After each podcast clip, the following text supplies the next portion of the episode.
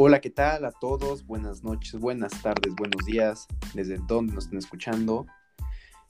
En esta ocasión les traemos un proyecto que con mucho cariño lo hemos desarrollado para ustedes y es nuestro podcast de Medicina con Amigos. En esta noche me acompañan mis dos compañeros, Salvador, Luis, ¿cómo estamos en esta noche?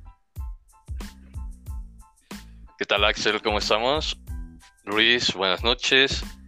Pues emocionado más que nada por este nuevo proyecto. Esperemos les guste a todos, que sea de ayuda y pues más que nada que se la pasen excelente, porque como lo dijiste, es medicina entre amigos, medicina para platicar y pues hasta en cierta parte desestresarnos un rato, ¿no? Salir de la rutina. A cotorrear un rato. Buenas noches. Hola Luis, buenas noches. Yo me encuentro feliz, contento, iniciando este nuevo proyecto y qué mejor con dos personas este, ejemplares que conocí en la universidad. Y bien, como lo dijo Salvador, va a ser una plática entre amigos que comparten una misma carrera. Correcto, muy bien. Nosotros estamos muy emocionados de compartir todo esta, este conocimiento que hemos adquirido no solamente para nosotros, porque la idea del conocimiento es poder transmitirlo. Y qué mejor manera que en un podcast de forma gratuita. No, claro. Y aparte de todo, no solamente lo estamos conviviendo entre nosotros, es para todos los que hoy estamos aquí reunidos, todo, todas las personas que nos están escuchando. Y no solamente compartirles, también que nos compartan y así hacer crecer esta comunidad y formar algo, algo padre, ¿no? No, por supuesto, eso es completamente cierto. Bien, en estos podcasts vamos a, emplear una, una temática muy divertida y a la vez interesante. Nosotros hemos estructurado este podcast para primero hablar un poco de generalidades y de ponernos en contexto de qué es lo que vamos a hablar. Esta vez toca, ¿qué les parece cardiovascular? ¿Todos correctos? ¿De acuerdo? Estoy de acuerdo. Déjame ir por el pro. Es correcto. Déjame sacar el, el Cárdenas La Peña. Espérame. Y primero vamos a dar un poco de generalidades para ponernos en contexto, como ya les dije. Y posteriormente hicimos una sección de preguntas en una cajita en Instagram, en los Instagrams de los tres. Eh, posteriormente les dejamos las redes sociales para que nos sigan. Y nos llegaron bastantes preguntas. Fue sorprendente el apoyo que hemos recibido, ¿no, Salvador? Luis. Sí. Así es. Vas, Luis, adelante. Gracias, gracias. Sí, estamos muy contentos de toda la interacción que hubo en redes sociales. Eh, nos llegaron muchas preguntas. Desafortunadamente no podemos contestar todas por el tiempo, pero las preguntas que creemos más importantes y sobre todo la que hubo más interacción entre la audiencia en estas redes sociales son las que lo, bueno, vamos a contestar y, lo que queremos es que se enamoren de la, de la fisiología. ¿Cómo no? Todos nos queremos enamorar de la fisiología y en sí de la medicina. Que yo ya estoy enamorado, la neta. Bueno, en cuanto a todo esto, vamos a dar inicio, vamos a hacer medicina con amigos. ¿Les late? Me late, perfecto. Yo de acuerdo. Estoy.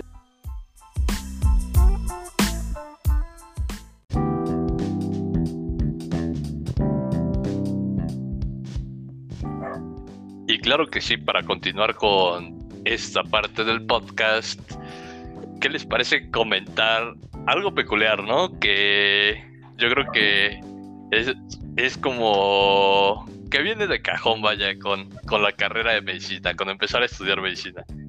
Que es el, el hecho de llegar y ya sabes, ¿no? Las típicas preguntas. ¿Qué onda? ¿Qué haces aquí? ¿Por qué decidiste medicina? ¿Y cuál es la, la respuesta? Quiero ser cardiólogo. ¿No? Cañón, no, deja tú eso. Quiero ser cardiólogo, operar a corazón abierto y pediatra oncólogo. Sí, es algo muy, muy común. Pero bueno, ante todo eso es reconocible su optimismo y su plan a futuro, que no siempre es muy fácil hacer esos planes y tener esas metas. No, claro que sí, llegas con toda la actitud, ¿no? A decir, ¿sabes qué? Quiero ser cardiólogo, me proyecto como lo vi a lo mejor en alguna serie y se me hizo top, pero ya que empiezas a ver un poquito más los trancazos de cerca es cuando empiezas a tener como que ese miedito, ¿no? No, pues llega Anato, te encuentras con Anato, con Embrio, con Fisio, Bio, caíste, y no. Yo digo que, le bajas. Perdón, Axel. Yo digo que el primer miedo en sí, en cardio, es embrio. Para mí fue embrio. Sí. O sea, anatomía más o menos, perdón Luis, tienes la, la estructura del corazón, más o menos ya, ya sabes, ¿no? A lo mejor no a fondo, pero no se te complica tanto. Pero empezar a verlo en embrio empieza como que un poquito a costar, ¿no? Pero fíjate ahí, Salvador, que en anatomía algo, algo que revuelve cañosísimo y que por lo menos a mí me revolvió en, en el momento que lo vi, es cambiarte todos, todos tenemos la idea de que la arteria manda sangre con oxígeno y la vena manda sangre, pues que ya recorrió el cuerpo. Pero ahora cambiarte ese chip que cuando llega al corazón se invierte para irse a los pulmones está medio, medio complicado. A mí eso fue lo que, más me revolvió y está en anatomía. Justo, eh, déjenme platicarles una experiencia, creo que estuvimos los tres. Eh, a mí en anatomía justo me tocó exponer este pulmones, pleuras y casi todo lo del sistema respiratorio a nivel este, anatómico. Y oh sorpresa que me hicieron una pregunta de cómo es la circulación mayor y menor, cómo se llaman las arterias y venas que salen del, del corazón y dónde llegan. Y fue una pregunta que me tiró toda mi exposición y me puse al otro día a leer temas de fisiología, porque si no sabes todo lo de tu tema, creo que te van a pasar estas cosas. No limitarte a lo que te toca, sino saber un poco más. Sí, es verdad, me acuerdo de ese día perfectamente, que venías con toda la actitud para tu expo y a la mitad, y dijo, ya fue cuando, cuando te echaron para atrás la expo. aparte, lo chistoso fue que el neumólogo para atrás con la primera pregunta, ¿no? Pero bueno, yo creo que, que, es normal, ¿no? O sea, vas entrando, vas, vas empezando como a conocer y no sé, a lo mejor no traes practicado nada de eso, ¿no? Estás acostumbrado a lo mejor a una exposición de prepa, no sé, o de otra carrera diferente. Y de repente, pues el doctor te dice, ¿y aquí qué onda? Y justo es donde tienes que tener como el conocimiento más allá u otra cosa. No decir cosas que te comprometan. O sea, si no te lo sabes, no lo digas, porque puedes caer muy, muy, muy abajo es verdad. Justo ese día yo toqué fondo, dije, no puedo creerlo. La exposición de, mi vida, empezábamos a ver lo, del, lo de la pandemia, esto y el otro, y la fascinación de que me gustaba esa materia y, y todo se derrumbó. No, no, no, fue una experiencia muy, muy bonita a la vez porque fue mi primer regaño, fue mi primer, este, bueno, creo que todo el mundo lo vimos, ¿no? Su primer bajón. mi primer bajón, una semana preparando las diapositivas, tenía una dinámica para el grupo y mitad de exposición, quita su exposición y cierre al paciente y vámonos, se regresa a su casa y al otro día regresa. Eso fue lo que me acuerdo que me dijeron. Ya le pido su Uber, váyase. Así es. Y bueno, enfocado a esto, ¿qué onda? ¿Cuándo fue su primer acercamiento así que un poquito traumático hacia cardio. Eh, adelante, ¿O gustas que ya? No, que quien sea. Es una, ah, todas las experiencias van a estar muy, muy chistosas, pero quien sea. Ok. Bueno, si gustas yo. Bueno, mi primer este, acercamiento con cardio fue precisamente hace un año. Yo les comenté que yo me enfermé de este, de HAS, hipertensión arterial sistémica, y yo no entendía todos estos conceptos, cómo es que el corazón bombea más sangre, cómo es que empieza a chocar con estas paredes y empieza a hacer este daño a estos capilares. Ese fue mi primer acercamiento y desde ahí empecé a estudiar un poquito más todo lo de circulación. Ese fue el primer día que a mí me emocionó este tema y es por el cual pues yo no estoy seguro si voy a ser cardiólogo, pero sí me gustaría algo relacionado con el sistema circulatorio. A ver tú, Axel. Pues fíjate que a mí mi, primera experiencia y mi primer acercamiento con, la, con el tema y con la materia fue mientras estaba en, eh, en la Cruz Roja como estudiante de paramédico. Me acuerdo que en ese día nos estaban dando generalidades del cuerpo humano. Pero en esa clase de generalidades nos tocó una cardióloga, de hecho, que invitaron, y vino ella a darnos todo el sistema de conducción cardíaca. Entonces se hizo muy pesado porque, pues, aprenderte todo desde el nodo SA, el nodo AB, las de His, las fibras de Purkinje, todo en un día y en una sola clase de dos horas y seguidas, creo que sí fue algo muy, muy pesado y fue cuando descubrí que a cardiología hay que tenerle respeto. ¿Tú, Salvador?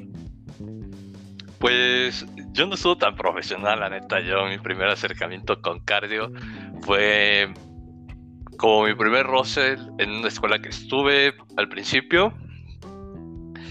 Y estuvo chistoso porque yo era el men que ni llegaba a la clase. O sea, era clase a las 7 de la mañana, cuatro horas seguidas y no estaba muy interesante cómo lo daba el doctor. Muy bueno el doctor, pero no era su don el dar esa clase.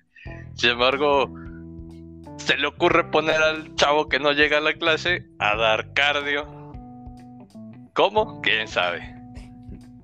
Y, y pues ahí fue mi primer acercamiento, ¿no?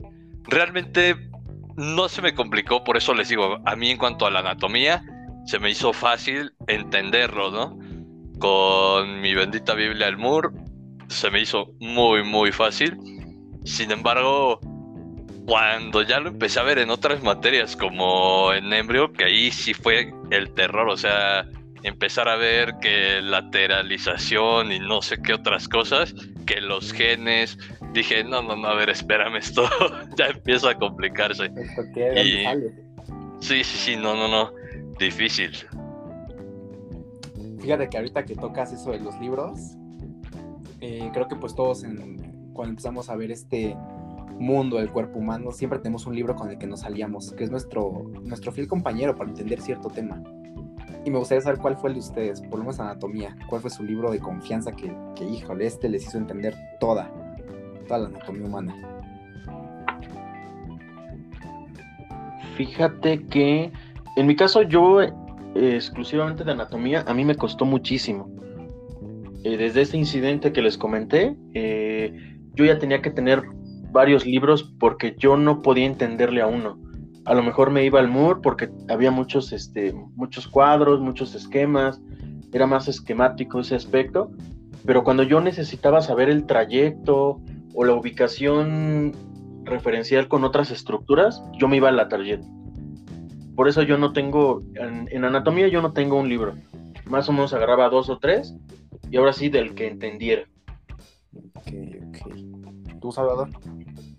Yo, bueno, ustedes lo saben, eh, mi Biblia es el morro. Yo creo que el doctor René, saludos al doctor René si nos escucha, todavía tiene grabada mi, mi voz diciéndole, doctor, es que yo leí en el muro esto. Porque yo creo que era mi frase favorita, ¿no? Sin embargo, también me empecé a relacionar un poquito. En la Target, la verdad, no soy fan. Bueno, tú lo sabes, Axel, no, no, lo, no lo disfrutaba. y tuve relación con otro libro que tenía mi papá, que es el Quirós. Pero si en la tarjeta estaba complicado, el Quirós se me hacía. No, no, no. Hasta las hojas parecían de pergamino. No te pases. ¿Tú qué onda? ¿Cuál? No, fíjate que a mí de, de libros, el que que más me gustó su, estructura era el Grey. Creo que el, número uno para anatomía, el que todos conocen, anatomía de Grey. Dibujitos. Dibujitos, sino, pero de, si de dibujitos nos hablamos especialmente, creo que sería, ustedes lo saben, siempre imágenes para exposiciones de mi bebé Nether. No, ese libro, híjole. Con ese entendías perfecto todo. Al igual que la Tariet, la Tariet pues solamente para cosas muy, muy específicas. Pero si no, tampoco el Atariet, pese a que fue el libro base, no fue mi favorito. Excelente. Y bueno, ya con todo este contexto que llevamos, ya pasamos ese, ¿cómo se le podría llamar? Ese tramo, ¿no? Sí, sí, sí, o sea, pasamos este, este pequeño tramo y nos vamos adentrando un poquito más. ¿Qué onda cuando empezamos en fisio y de repente te dicen sistema cardíaco? ¿Qué? Oh. No, desde que lo pues ves en tu temario Ay, perdón, Luis. Desde que lo ves en tu temario es de miedo todo lo que se te avecina.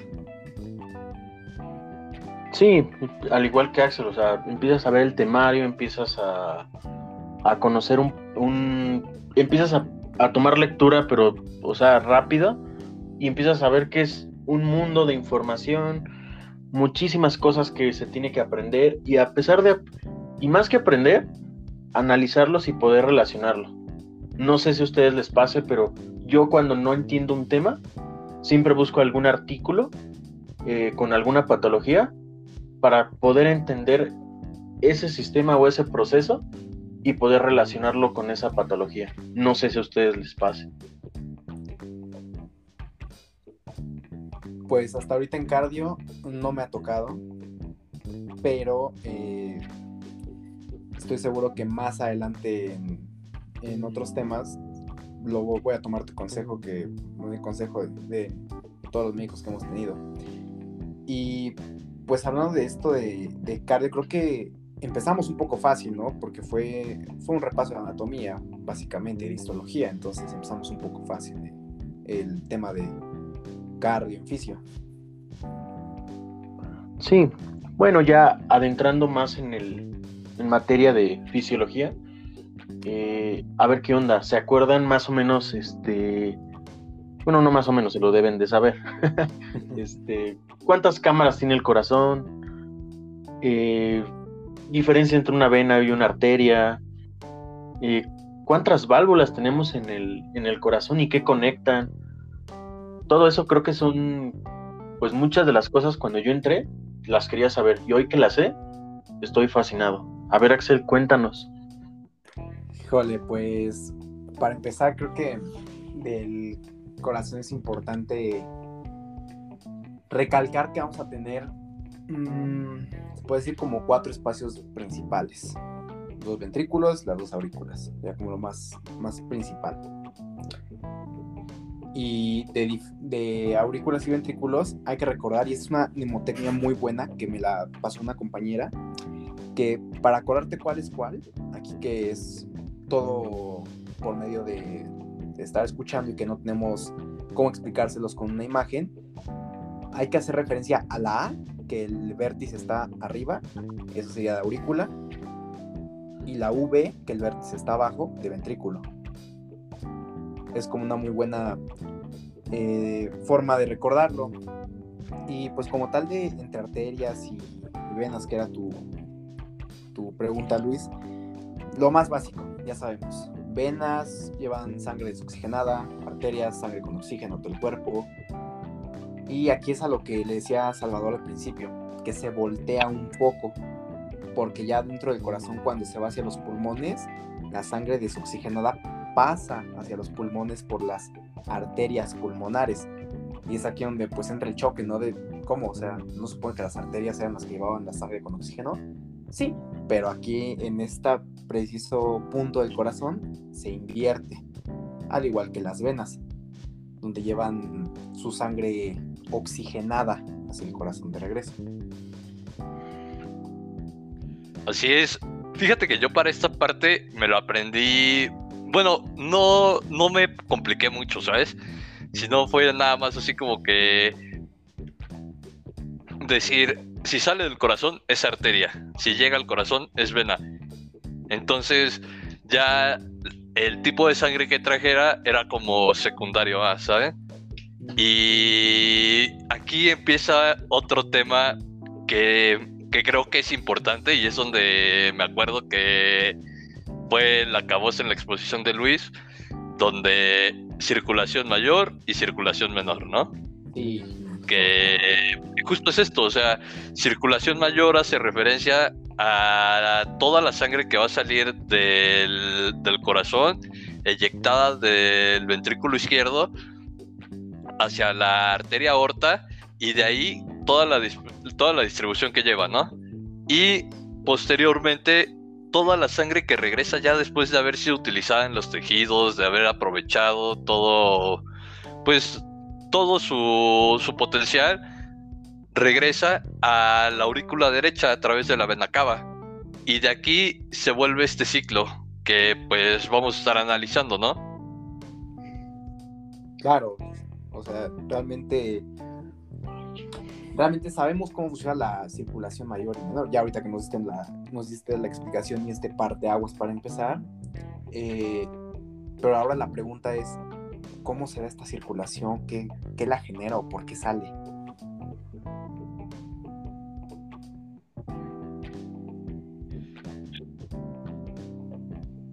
Bueno, en esto vienen diferentes procesos fisiológicos que literalmente, ya lo dije, voy a redundar, es un proceso, ¿no? Es pues esta serie de pasos que tienen que suceder para que todo se genere y algo especial del corazón que tenemos que tener en cuenta que es rítmico. O sea, de ahí empieza como que lo increíble, ¿no? O sea, no es como que nada más latir por latir. Y yo creo que eso es algo que inconscientemente ya sabemos. Porque si sientes tu pulso, si escuchas tu pulso, cualquier cosa, ya tienes el ritmito del pulso, ¿no? O sea, si te dicen imita un corazón, tú ya tienes el ritmito. Es un órgano rítmico. Entonces, de aquí empiezan a partir diferentes procesos y hacia lo más profundo nos vamos a estas células que son las células rítmicas, ¿no? Las que producen esta, esta parte de, de las contracciones. Pero vamos un poquito más despacio, ¿les late? Que no sé si, si, se, si se puede hablar acerca de el ciclo cardíaco, algo más, más levesón, ¿qué les parece? Sí, sí, para poder poner en contexto y que todos nos entiendan. No hay que olvidar que esto es medicina para todos. Y hay que... Sí, vamos. Adelante. No, no, nada, era para cerrar mi, comentario, que hay que darles a entender a todos, porque entre nosotros ya nos entendemos esos términos y palabras raras, pero hay que dar a entender a, todos y ponerlos en el contexto de, nosotros. Sí. Bueno, el ciclo cardíaco, para los que nos escuchan en, en sus casas, en las escuelas, camino al trabajo, ¿qué es el ciclo cardíaco? El ciclo cardíaco es esta sucesión ordenada de todos estos movimientos del corazón que se van a repetir en, vaya, los latidos cardíacos. Va a tener dos fases, ¿sí se acuerdan qué fases son? Sí, sí, dos fases fundamentales, sístole y diástole. Exactamente. Aquí es la generación, más bien para no confundir, quiero interrumpirte un poquito, Luis. Yo creo que es importante, no son dos fases, son dos, dos procesos importantes, por así llamarlo. Sin embargo, fases vamos a tener cinco. Y eso es como que algo que te llega como a desbalanzar en algún momento, ¿no? Ah, ya, ya, ya sé, te refieres tú a las fases de, de eyección, relajación y todo eso, ¿no? Así es, sí, sí.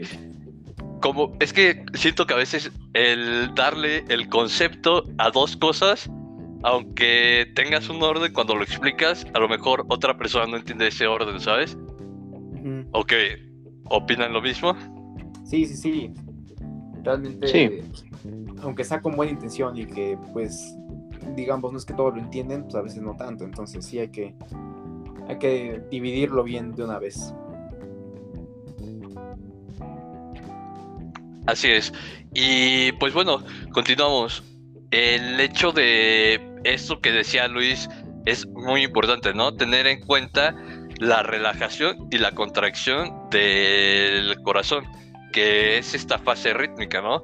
El hecho del diástole y el sístole empiezan a generar, pues, esto, o es como la base de los procesos que hace el, el corazón. Sí, todos estos procesos los vamos a empezar a, desglosar de una manera que nos entiendan en casa y, vamos a, platicar un poquito más. No, de hecho, justo eso, esa sístole y diástole, estos dos procesos importantes que Salvador dijo, es muy importante recalcar que las fases, que que quedamos que van a ser cinco, están incluidas en estos dos procesos. Solamente que una contiene a dos y la otra contiene las tres restantes. Y ahora vamos a hablarles sobre pues cómo está dado el ciclo cardíaco o a qué se refiere y cómo es. Empezamos con sístole, las, y con las dos primeras. La primera sería contracción isovolumétrica, pero ¿qué sabemos sobre ella?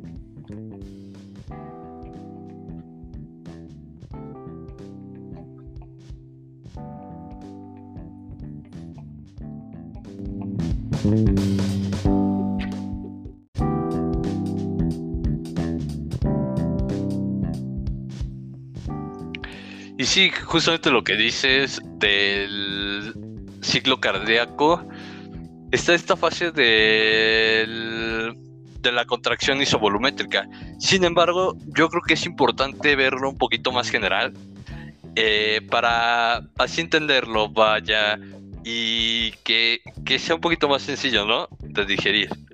Y... Perdón, perdón. Y vienen las fases. ¿Cuáles son estas cinco fases? Iniciamos por un llenado pasivo a nivel ventricular que posteriormente se va a completar a través de una contracción auricular.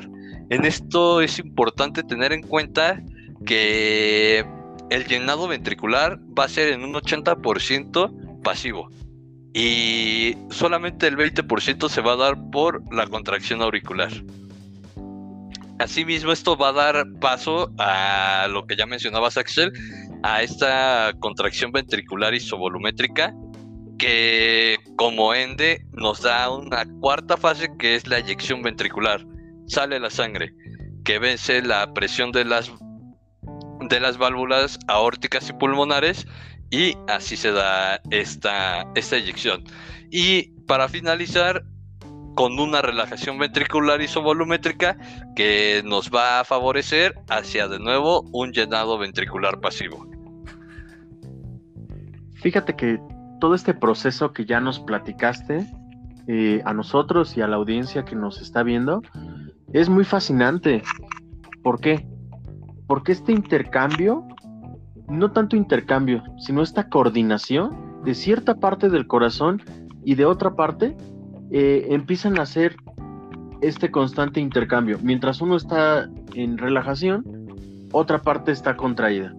Y, así, viceversa. Pero todo con este mecanismo.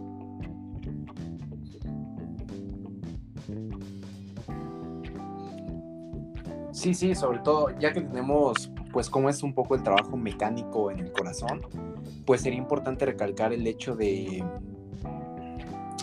de cómo es que funciona, qué, qué es la, cómo el corazón va a hacer su función y qué, qué lo incita Bueno, sabemos que está la contracción eléctrica del corazón. Está tanto la parte mecánica, tanto la parte eléctrica. La parte eléctrica se va a componer de nodo SA, nodo AB, las de His, las fibras de Purkinje. Algunas bibliografías marcan que son 5, 4, pero sencillamente para que, nos pueda, para que podamos estar en contexto y todas las personas que nos escuchen nos puedan entender así, nodo SA. Y en esto decimos mucho nodo, pero realmente un nodo ¿un nodo qué es? Para que nos podamos entender un poquito mejor. ¿Cómo podemos escribir un nodo?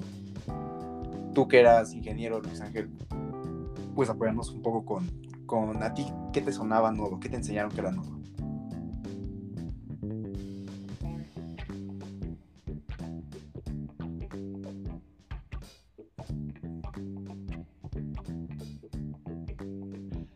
Bueno, yo sin ser ingeniero, para mí me dicen nodo y me refiero a algún transportador, algún pues sí, generador de impulso. Algún sitio, como algo así, ¿no? Pero un lugar importante de inicio. Sí, sí, sí. O sea, es un lugar, un sitio donde se, se inicia algo. Y en específico, algo eléctrico. Sí, sí. Justo aquí en este nodo SA o nodo sino auricular, este nodo va a estar cerca de la entrada de la vena cava superior. O sea, va a estar arriba y de forma lateral, o sea, un poco más hacia, hacia los pulmones, por decirlo así, cerca.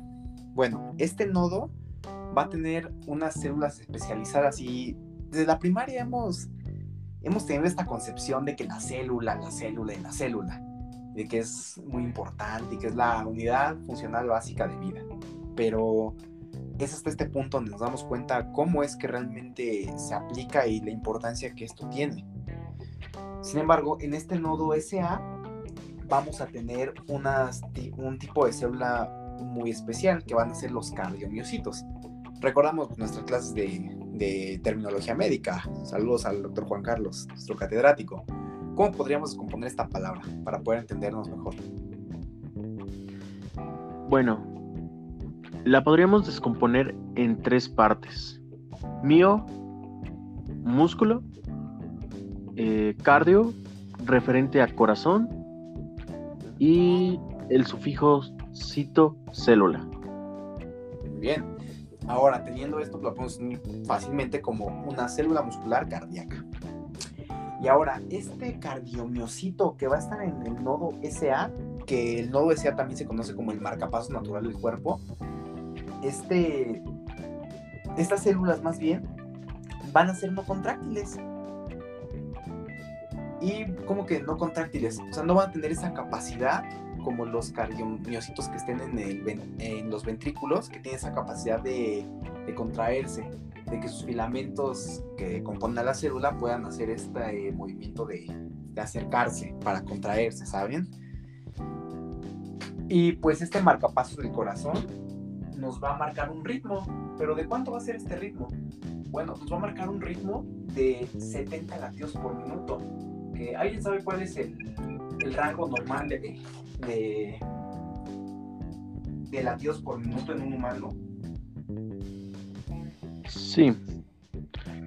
Justo eh, lo que nos marcan las guías es de 70 a 100 latidos por, por minuto.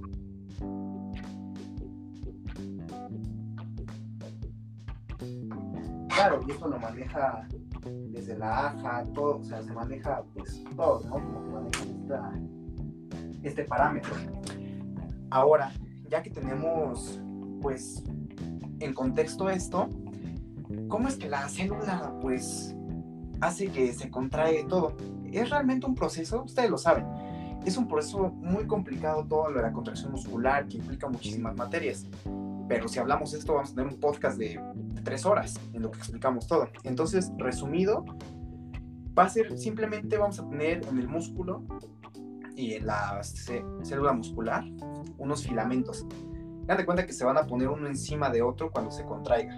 Se van a acercar y se va a poner uno encima de otro. Y esto se va a dar gracias a interacciones de elementos de la tabla periódica, como el calcio, el potasio y el sodio.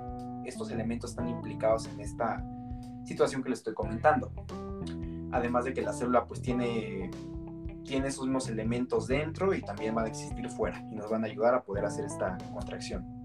Pero basta de tanta verborrea. Vamos a lo que realmente nos interesa y a la parte más interesante de este programa. ¿Ustedes qué dicen? Me late, me late.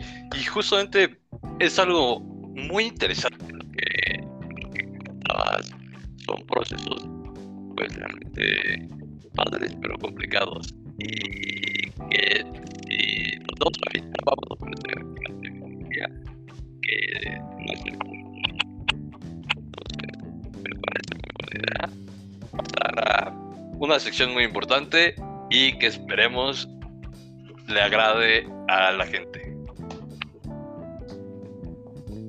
Híjole, Salvador, ¿qué crees que estamos presentando como todo, unos cuantos problemas, unos cuantos problemillas técnicos y lo último como que se nos trabó un poco.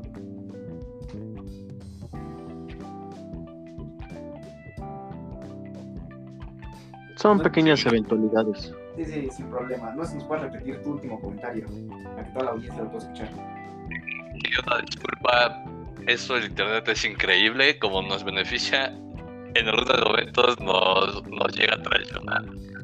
Pero, pues no, es parte Sí, Comentaba que justo estos procesos, toda esta serie de cosas que suceden para tener una contracción, involucra justamente, como dices, tantas cosas que sería literalmente estar dando una cátedra de fisiología que no terminaremos de, abarcar es- este podcast. Y además, hay que hacerlo de una forma más sencilla y que se entienda para todos. Por supuesto que eso es la idea fundamental de este podcast y es nuestra como nuestro sello personal, que el conocimiento es para todos, de todos y es para todos, finalmente. Y pues bueno, toda esta situación de la contracción muscular se las podríamos comentar en otro capítulo, depende pues cómo la audiencia nos reciba y si la audiencia lo pide, lo podemos comentar sin ningún problema en otro, en otro programa. Pero pues mientras vamos a pasar a, a esta parte tan especial de las preguntas que nos hicieron. Como les dijimos al principio del, del podcast, hicimos una dinámica en nuestras redes sociales en las que pusimos una cajita para que nos dejaran todas las preguntas que ustedes tenían. Evidentemente fueron muchísimas preguntas y estamos muy agradecidos con toda la interacción que tuvimos en estas preguntas. Fue extraordinario el apoyo que recibimos para tantas preguntas y desgraciadamente no podemos contestar todas pero igual como con la contracción cardíaca. Si la audiencia nos lo, nos lo pide y vemos muy buena interacción con las preguntas, las podemos comentar y abordar en otro, en otro podcast sin problema. Pero mientras elegimos las preguntas que son, que son importantes y que también son útiles para el día a día, ¿no? Así es, estas preguntas que se eligieron un poco aleatorias y darle preferencia a una que otra, porque yo creo que, o bueno, en lo personal, yo pienso que todas las preguntas que hicieron son sumamente interesantes. Sin problemas sale otro episodio y vamos, lo interesante por, porque las preguntas están de otro nivel. Nos pusieron a estudiar bastante. ¿Qué opinas? Sí. Sí, justo como tuvimos un nivel de respuesta de la, de la audiencia, como todos sabemos, nosotros en nuestras redes sociales tenemos tanto personal médico, compañeros de la facultad, personas en el medio, pero también tenemos esa otra parte que no está en este medio, pero tiene muchísimas curiosidades. No quisimos dejar a nadie afuera de estos dos tipos de público que tenemos y elegimos la que tuvo más interacción o las, o las preguntas con más, este, vaya, que más preguntaron. Sí, sí. Bueno, vamos a empezar con... Me gustaría a mí, la verdad, comenzar con una pregunta que me, que me pareció pues muy interesante y que es útil 100% para el día a día de las personas. Esta pregunta nos la hicieron por medio de Instagram y la pregunta decía mm, decía más o menos así esta pregunta. Más las voy a les voy a leer textualmente cómo, cómo nos manifestaron esta pregunta. Esta pregunta nos la hicieron y va acorde, de hecho, a este mes que sería, que se está haciendo alusión al corazón, va muy acorde a. En esta pregunta fue cómo era la reanimación cardiopulmonar para un pediátrico. Y bueno, la reanimación cardiopulmonar para un pediátrico tenemos dos tipos de reanimación cardiopulmonar. Tenemos la reanimación que sería para primeros respondientes, que son las personas que llegan primero al lugar y que están ahí. Y también tenemos la reanimación cardiopulmonar para personas ya con conocimientos de y con el material debido. Lo primero que, que tendríamos que hacer en este caso sería pues revisar que, que nuestra escena fuera segura, porque no queremos ser otro, ser otro paciente. Si el niño ya es un paciente, pues vamos a, a evitar tener otro tipo de paciente. Ahora, cuando estamos hablando de RCP en adultos, tenemos en cuenta que vamos a utilizar las dos manos y vamos a y vamos a hacer las compresiones en medio del pecho con el talón de la mano. Pero con un niño, como pues tiene menor masa muscular, menor peso y tamaño, vamos a utilizarlo solamente con una mano. Sería, sería a una mano. Y para pacientes, para bebés, serían con los dos dedos pulgares. Lo rodeas con tus manos, que tus dedos queden en su espalda y que los pulgares queden en el centro del pecho. Lo tienes que hacer a una ritmicidad más o menos de 100 a 120 compresiones por minuto. Esto tiene que ser así, de hecho se le llama only hands, porque solamente utiliza las manos. Ya en dado caso de que tuvieras a otro reanimador y que tuvieras una una, una medida de bioseguridad, que sería la mascarilla de barrera, se podría hacer de diferente forma. Ya podrías dar respiración de boca a boca. Hay que tomar en cuenta, es muy importante, que toda la información que nosotros les damos la hemos sacado de fuentes confiables, como la AJA, diferentes libros profesionales, guías, etc. Pero no olviden que es muy importante constatar y por ustedes a hacer una segunda revisión de la información que les brindamos en este podcast. Nuestra misión es brindarles esta información fiable, pero no está de más que también si pueden dieran una pequeña checada. ¿Cómo ven ustedes? Sí, claro que sí. Eh, dejaremos en nuestras redes sociales todas las, las fuentes de información para que la gente pueda ir a verlas, darles un ojito y que las pueda analizar ya en sus casas. Sí, sí. Y bueno, para cerrar con esta pregunta, se podría hacer una. Se podría hacer la mnemotecnia de. de que es 30 por 2 por 5. ¿A qué nos referimos con esto? Si tenemos a la mascarilla, serían 30 compresiones por dos ventilaciones o dos veces que le respiras boca a boca por 5 segundos. Para esto, antes de iniciar las compresiones, tenemos que tener en cuenta que hay que checar pulso, porque no podemos empezar las compresiones nada más como sí. Hay que checar el pulso en el cuello, en la, en la arteria carótida. Ahí es donde vamos a checar el pulso y también lo podemos checar en la arteria radial. La radial está en la muñeca, cerca del pulgar. Y posteriormente esto ya podemos empezar las compresiones.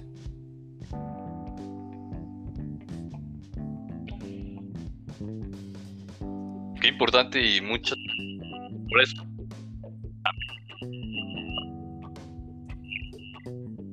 ¿Quién que y que, sabes de Así vamos a la siguiente pregunta. Adelante a ti, Luis. Claro que sí. Esta pregunta nos la hicieron en Instagram, personalmente en mi redes sociales, que es una pregunta muy común. ¿Cuánto mide el corazón? Ok, contestando esta pregunta, eh, debemos determinar muchísimas cosas. Una, el corazón, como lo hemos visto, es un órgano que es amorfo, no tiene una forma regular, es irregular, vaya, y va a depender su tamaño de varios factores. Uno, la, el género de la persona. Dos, la raza. Tres, la complexión del, de la persona. Y una muy importante, que no tenga ninguna comorbilidad o alguna enfermedad cardíaca. Aproximadamente, según las, los libros, las bibliografías que hemos sacado, más o menos son largo de 12 a 12.5. De profundidad del corazón eh, de 7.4 a 7.6 y de ancho 8.70 a 8.85. Cabe recalcar que esto va a depender mucho de todos los factores que ya les, que ya les comenté. No podemos poner una medida exacta a un órgano que es que varía mucho dependiendo las personas. Bueno. Así, así es, ahí hay, hay varios factores, ¿no? O sea, podemos tener, no sé, una cardiomegalia, algo que pues no necesariamente puedas medir un corazón como pues cualquier otra cosa, ¿no? Por ello, pues es importante recalcarlo, no, no es como que haya una medida estándar. Sí, vaya, o sea, es como decir, eh, un poner en comparativa el corazón de un niño, de una persona que mide 1,90 y de una persona que mide promedio 1,70, o sea, sería imposible poder estandarizar la medida de este, de este corazón. No sé si está si estamos dándonos a entender con, con la explicación. Yo creo que perfectamente. Axel. No, no, eh, yo concuerdo muchísimo con lo que hemos dicho, que depende muchísimo del paciente. Así como, pues sabemos, las enfermedades no siempre se manifiestan de misma forma en los pacientes. Así también podemos tener diferencias que les llamamos variantes anatómicas en cuanto a órganos, huesos, etc. Y retomando un poquito la pregunta que me hicieron a mí sobre la radiografía pulmonar en niños, tomando, que, tomando en cuenta que pues este mes hay, hay un día relativo al Día del Corazón, me gustaría muchísimo incitar a toda la audiencia que nos está escuchando a que puedan tomar un día de, a que puedan tomar un, un curso de primeros auxilios, ya que como sabemos, pues las paradas cardíacas se podrían prevenir y se puede prevenir todo el daño que es, que es a largo plazo si todos supiéramos hacer primeros auxilios. Así que yo los incito de verdad a hacer un curso de primeros auxilios. Todos podemos salvar una vida. No sé ustedes qué piensan al respecto. ¿Ustedes saben primeros auxilios? ¿Cómo es el asunto con ustedes? Sí, fíjate que es algo importante, algo un poco preocupante, ¿no? Porque, por ejemplo, si yo estoy en un, restaurante y a una persona se le para el corazón, eh, esto puede, no sé, intento ayudar, ¿no? Entonces, yo creo que tenemos los conocimientos básicos, cómo podemos auxiliar, sin embargo, siempre mantenerte actualizado, aunque ya lo sepas o que ya hayas estado en alguno, mantente actualizado y si no lo sabes, pues ayúdate y pues aliméntate más de conocimiento, ¿no? Nunca te va a hacer daño.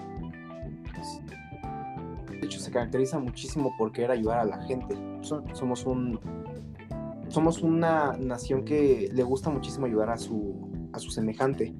Es por eso mismo que a veces las personas cuando hay un accidente pues quieren ayudar pero no saben realmente cómo o hacen algo que realmente perjudica al paciente pero ellos lo hacen con la mejor de las intenciones por eso es idóneo tomar ese, ese curso de los auxilios para poder ayudar de forma idónea y para evitar hacer una mala praxis con el paciente justamente y otra cosa que es importante en dado caso que no tengas los conocimientos y quieras ayudar de verdad la mejor ayuda es no arruinarlo más la verdad.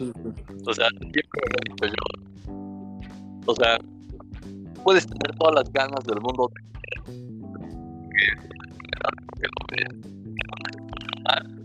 pero a lo mejor tu ayuda en lugar de beneficiar vas a comprometer un poquito más a esta persona. Entonces, en un accidente, en cualquier cosa, si no tienes idea qué hacer, toma tu celular y llama a primeros auxilios o a quien pueda auxiliarlo de manera correcta.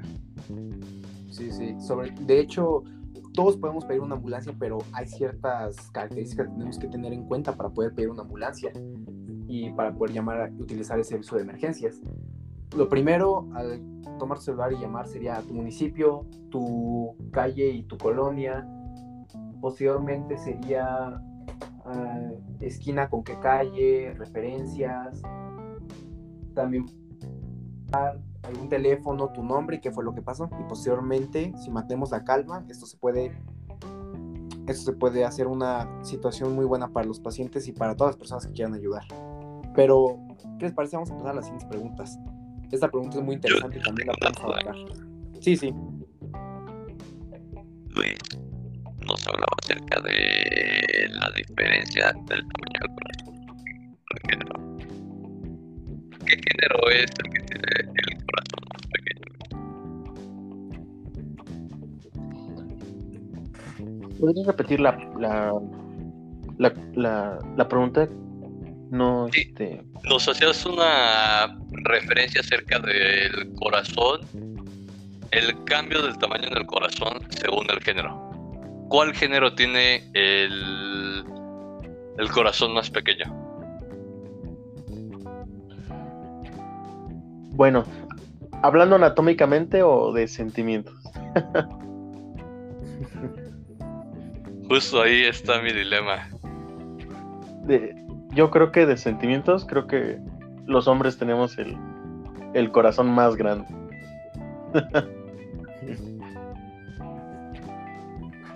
100%. Y este tema de- también de primeros auxilios es.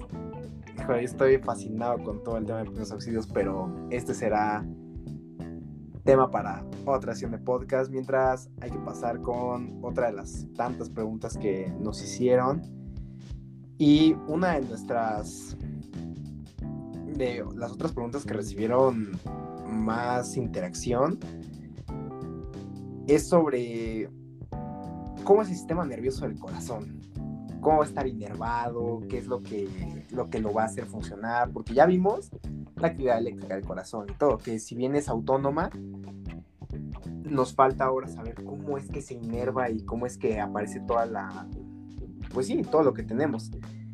Y es muy importante no olvidar que el corazón va a tener una inervación autónoma y esta inervación autónoma va a estar dada por el nervio vago. El nervio vago lo conocemos también como el décimo par craneal. Y el corazón recibe tanto fibras, el corazón va a recibir tanto fibras preganglionares, postganglionares, simpáticas y parasimpáticas, pero después de toda esta verborrea vamos a definir dos sencillas cosas. Lo simpático este nos va a disparar, nos va a generar una respuesta exagerada, nos va a bombear la sangre, es cuando, cuando tu crush te habla y tú estás súper nervioso, ahí se activa el sistema simpático y tu corazón empieza a bombear más sangre y más rápido, se sube la frecuencia cardíaca.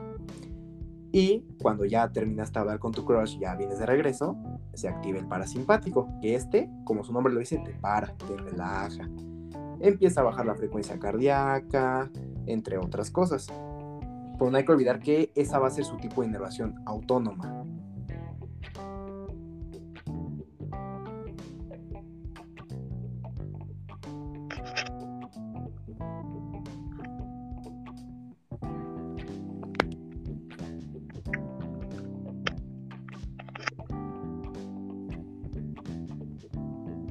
Y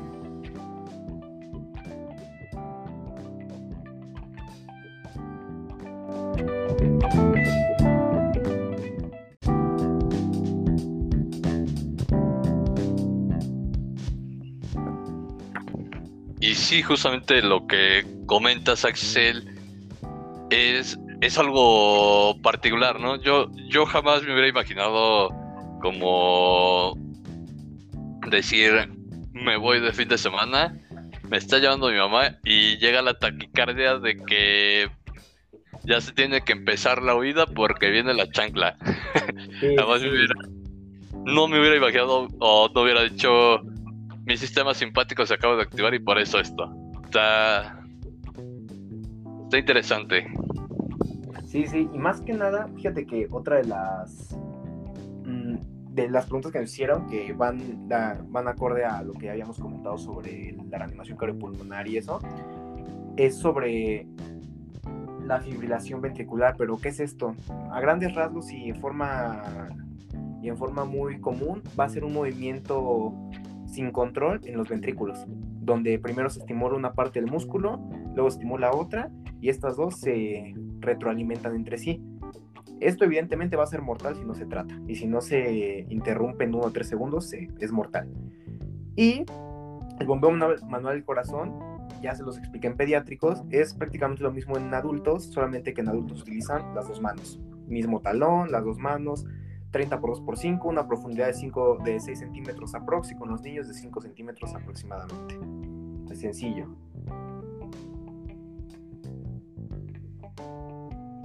Así es, así es. Y bueno, continuamos ya con esto que nos comentas. A la siguiente pregunta, que es, ¿cómo se irriga el corazón? Yo creo que una de mis preguntas favoritas, soy un amante de irrigación, de todo sistema vascular. Y bueno, esta irrigación del corazón va a estar dada por dos arterias, las cuales van a ser las arterias coronarias. Estas arterias van a ser, yo creo que las hemos escuchado muchísimo, pero no tenemos como tanta certeza o tanto conocimiento de, de ellas, ¿no? Y son dos pequeñas arterias que nacen en los senos que se encuentran detrás de las, de las cúspides de, de, la válvula aórtica. De aquí el nacimiento de estas se dice que nacen en la primera porción de la aorta, son sus primeras ramas.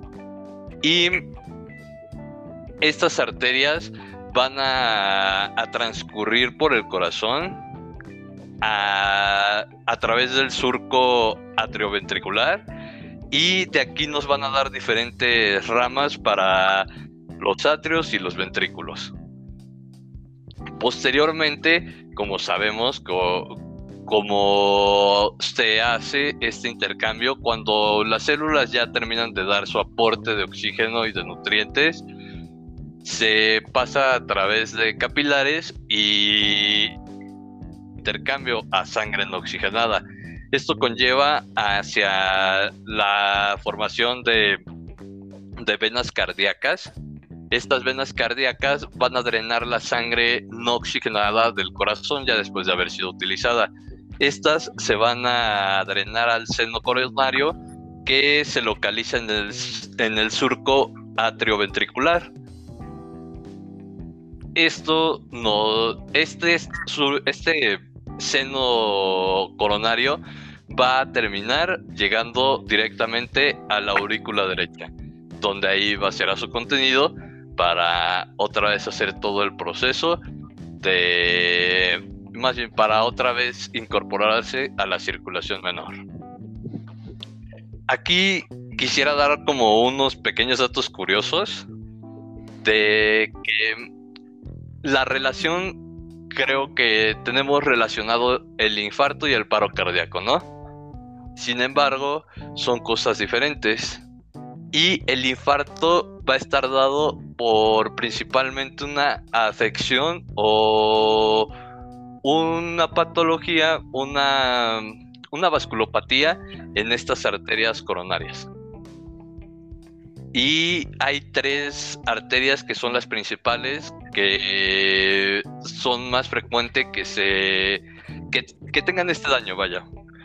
La primera va a ser la, una rama interventricular en la parte anterior de la arteria coronaria izquierda. La segunda va a ser la arteria coronaria derecha como tal. Y la tercera va a ser la rama circunfleja de la arteria coronaria izquierda.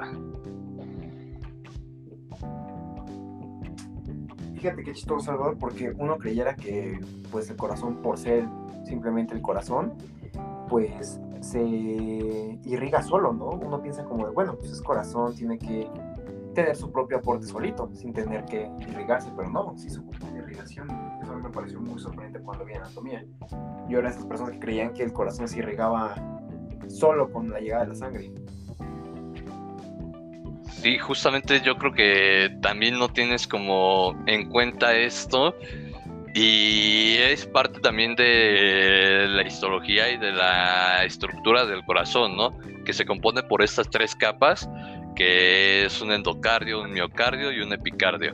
El endocardio nos sirve como este recubrimiento para evitar que la sangre sea absorbida por el mismo corazón y que pues realmente funcione como una cámara, como una bóveda y que pues se pueda aprovechar la función de bomba. Y este miocardio va a ser esta parte funcional donde se encuentran las células, donde se hace el intercambio gaseoso y el intercambio nutricional. Y por último, el epicardio nos ayuda para fijar el corazón a los tejidos adyacentes. Sí, sí, vemos como cada, como cada capa del corazón es un pilar fundamental en todo su funcionamiento. No existe una sin la otra. Y es parte de esta retroalimentación que existe en todo el cuerpo. Realmente el cuerpo se maneja por base de retroalimentación, tanto negativa como positiva. Así es. Y bueno, Luis, ¿qué te parece si pasamos con otra pregunta? Claro que sí. ¿Cómo podemos evitar un infarto? Ya que estabas hablando un poquito de esto. Esta pregunta es un poquito compleja, pero vamos a dar a grandes rasgos lo más importante. Para nosotros poder prevenir un infarto, vaya, ¿qué es un, infarto para, para empezar? El infarto es sencillo. Es cuando este flujo sanguíneo, estos vasos se ven interrumpidos y no llega ese flujo sanguíneo, esa sangre, a un tejido. Eso es un infarto. ¿Cómo lo vamos a poder prevenir? Hay muchísimas cosas que nos marcan las guías, pero las más importantes son estas. Actividad física diaria de mínimo 45 minutos. La número 2. Decir ya no al sedentarismo. Estar un poquito más activos, dejar de estar sentados, acostados, viendo televisión, etc. La número tres, cuidar esa alimentación, eh, incluir todos los grupos, este, todos los grupos alimenticios y no exceder ni en lípidos ni en carbohidratos. Evitar, evitar la obesidad y, la, y una muy importante, evitar el tabaquismo. Con todo esto, podemos nosotros evitar un infarto.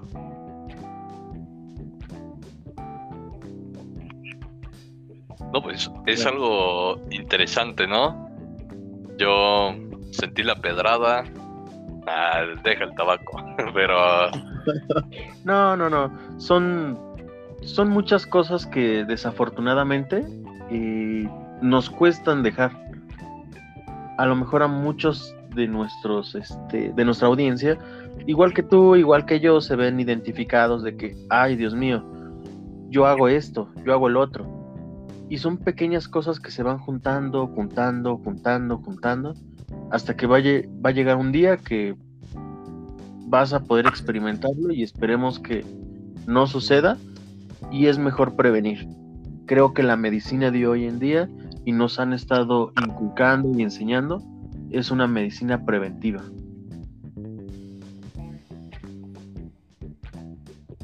Sí, de hecho, algo que México tiene un poco que mejorar es no utilizar la medicina curativa, sino la, la medicina preventiva. Es algo, es un reto más bien de salud pública que tenemos que, se tiene que atacar y se tiene que, que checar, ¿no? Porque eso de estar dando solamente medicina curativa, pues no es viable ni para nosotros ni para el paciente. Ok, aquí yo tengo, perdón Luis, aquí tengo un conflicto. ¿Y en quién se enfoca este problema?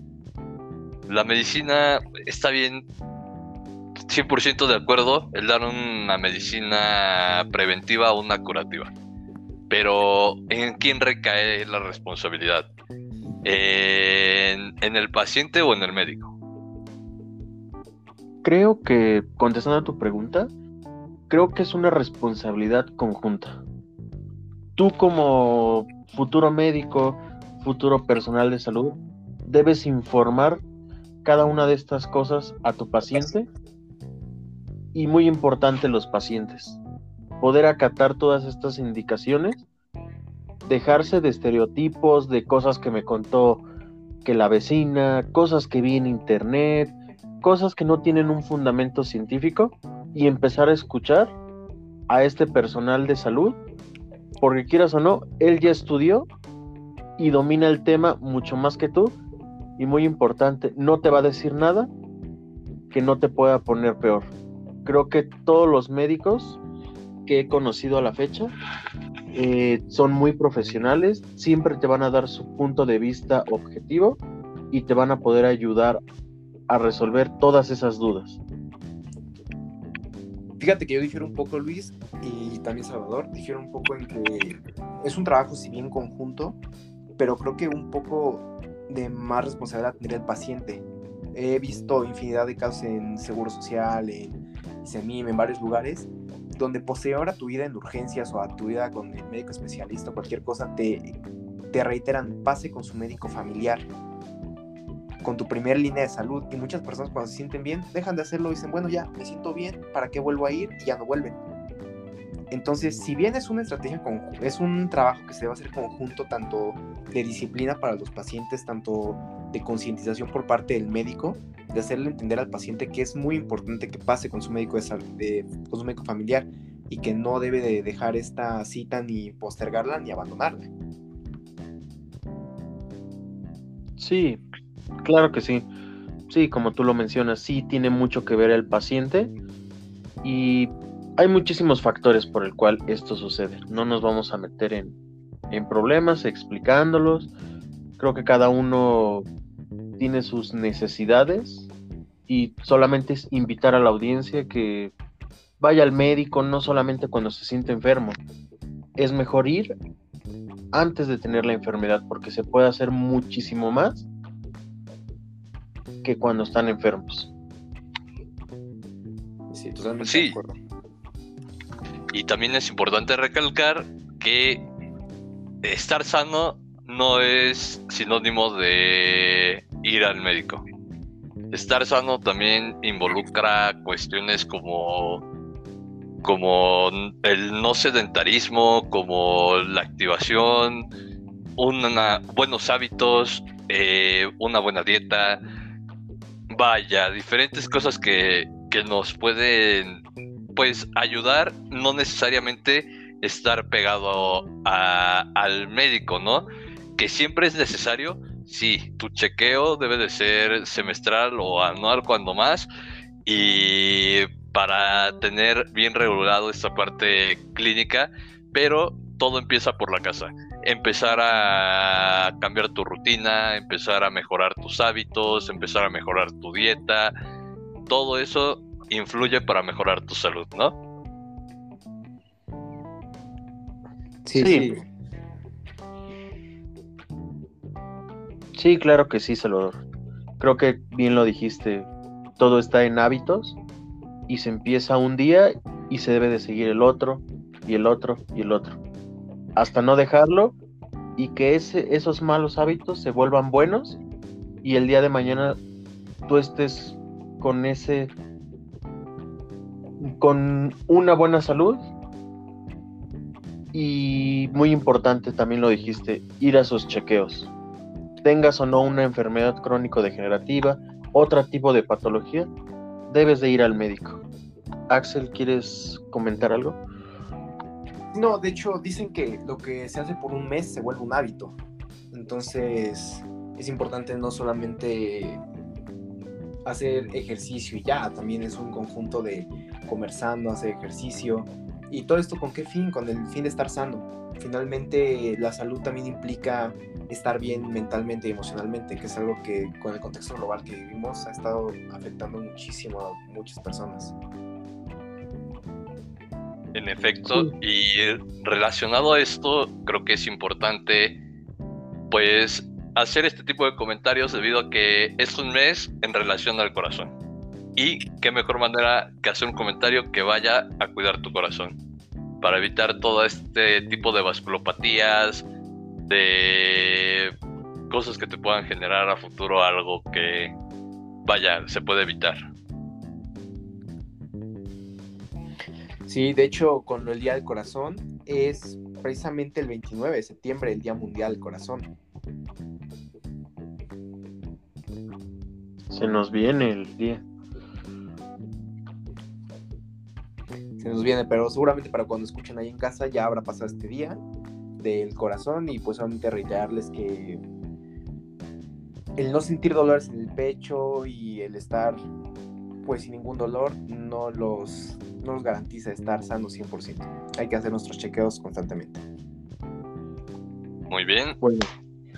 Pasamos a la última pregunta, ¿les parece? Claro que sí. Muy bien.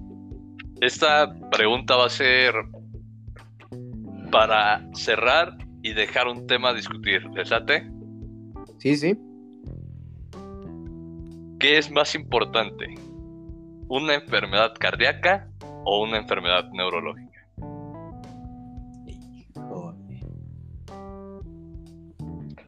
¿La responderás tú o es una dinámica donde... Es un debate entre todos nosotros, la audiencia igual. En los comentarios nos los puede comentar para ti qué es más importante. Ok. ¿Gustas empezar, Axel? Sí, sí. De hecho, me parece, se me hace una dinámica interesante que podemos nosotros debatir este tema, pero la respuesta la podemos dar a conocer, la respuesta correcta la podemos dar a conocer en el siguiente episodio de este su podcast. Yo creo que sí, pero formemos un preámbulo. ¿Sí, sí? ¿Les parece? Sí, sí, sin problema. Claro que sí. Ok. A mi. A mi punto de vista, yo no podría decir cuál está por encima de la otra por algunas cuestiones que me gustaría platicar el siguiente programa. Porque estamos de acuerdo que todos los sistemas se deben de complementar para un adecuado funcionamiento. Si uno falla, los demás se ven limitados o con ese déficit. Creo que no podemos decir que uno es más que el otro o que uno es más importante que el otro, porque al final, de, al final y al cabo, cada uno hace su trabajo y ayuda a otros sistemas a que puedan hacer su trabajo.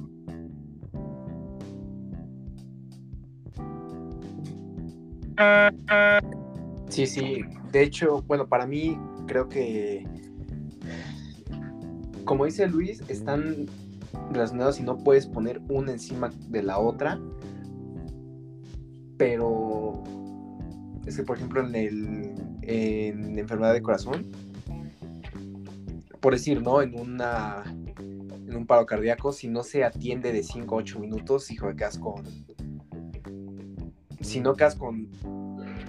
Si no quedas muerto, quedas con una afectación importante a nivel neurológico, así mismo como lo neurológico.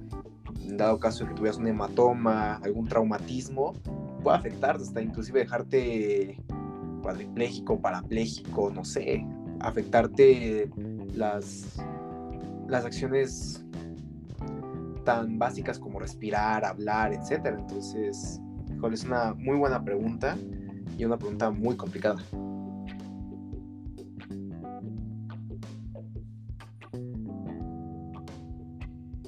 Bueno, Salvador, ¿gustas tener un pequeño preámbulo para... Sí, claro que sí. Creo que los tres concordamos en esta parte. Ningún sistema es más importante que otro. Sin embargo, se me hizo una pregunta interesante debido a que creo que muchas personas tienen esta duda. Tienen... Es algo que te generas como naturalmente, ¿no? ¿Qué, qué es más peligroso? ¿Que que me infarte o que me dé un aneurisma, ¿no? Entonces es, es, algo sumamente sumamente interesante, pero que, se tiene que entender que, como bien lo decía Luis, son, son complementarios, ¿no? Porque, no sé, llegas a pensar diferentes cuestiones fuera del, del tratamiento, digamos, médico o de lo médico, este, el vivir una enfermedad de corazón y una de o una neurológica o mental, vaya, son, son demasiado importantes. Platicaba con una amiga recientemente y me decía, es que una enfermedad neurológica, una enfermedad mental, puedes, o sea, puede haber una enfermedad mental en la que no vives tu enfermedad, ¿sabes? Sino como que, o sea, estás enfermo, pero ya no, la, ya no eres tú. Y en cambio una enfermedad, pues, por ejemplo, cardíaca en este caso, puede ser, este, o sea, sigues viviendo, sigues siendo tú con tu enfermedad, pero sigues siendo tú. Entonces ahí se fue como que algo un poquito más deep, pero vamos a comentarlo mejor en el siguiente episodio. Sí, pues lamentablemente nos acaba el tiempo, de hecho nos extendimos un poquito con el podcast, pero es para ustedes, lo reiteramos mucho. Y pues ha sido una experiencia sumamente enriquecedora para los tres y esperamos que también para la audiencia lo sea. Y pues no nos queda más que agradecerles por su, si se quedaron hasta este punto, nos, no nos queda más que agradecerles por su paciencia y por escucharnos. Y nos, nos ayudaría muchísimo que nos dejaran un, un comentario qué podríamos mejorar, qué otras ideas tienen y pues de mi parte sería todo. No sé ustedes qué, qué opinen. Así es, igual aprovechar para agradecer a todos este primer episodio. Estamos muy emocionados. Esperamos que entre todos, con su ayuda, podamos hacer crecer esto y que sea una comunidad en la que hagamos medicina con amigos. Dicho, Salvador, como tiene que ser. Y pues bueno, amigos, ¿algo que quieras decir, Luis? Eh, justo lo mismo que ustedes, o sea, me sentí muy contento con este primer podcast. eh, espero que no sea el último. Y, y lo que es, como dice el título, medicina con amigos. Hablaremos todas las, todos estos podcasts con una perspectiva humana, médica, y tratar de informar o ayudar a la gente de lo poco o mucho que sabemos y poder contribuir a, a, este, a esta vida y a la salud de, la, de las personas. Me dio mucho gusto estar con ustedes. Muy bien dicho, Luis. Y pues bueno, de mi parte, pues me despido de los dos. Fue un placer compartir esta, este momento con ustedes. Muchas gracias a la audiencia nuevamente. Y pues bueno, nos vemos hasta la próxima. Hasta la próxima.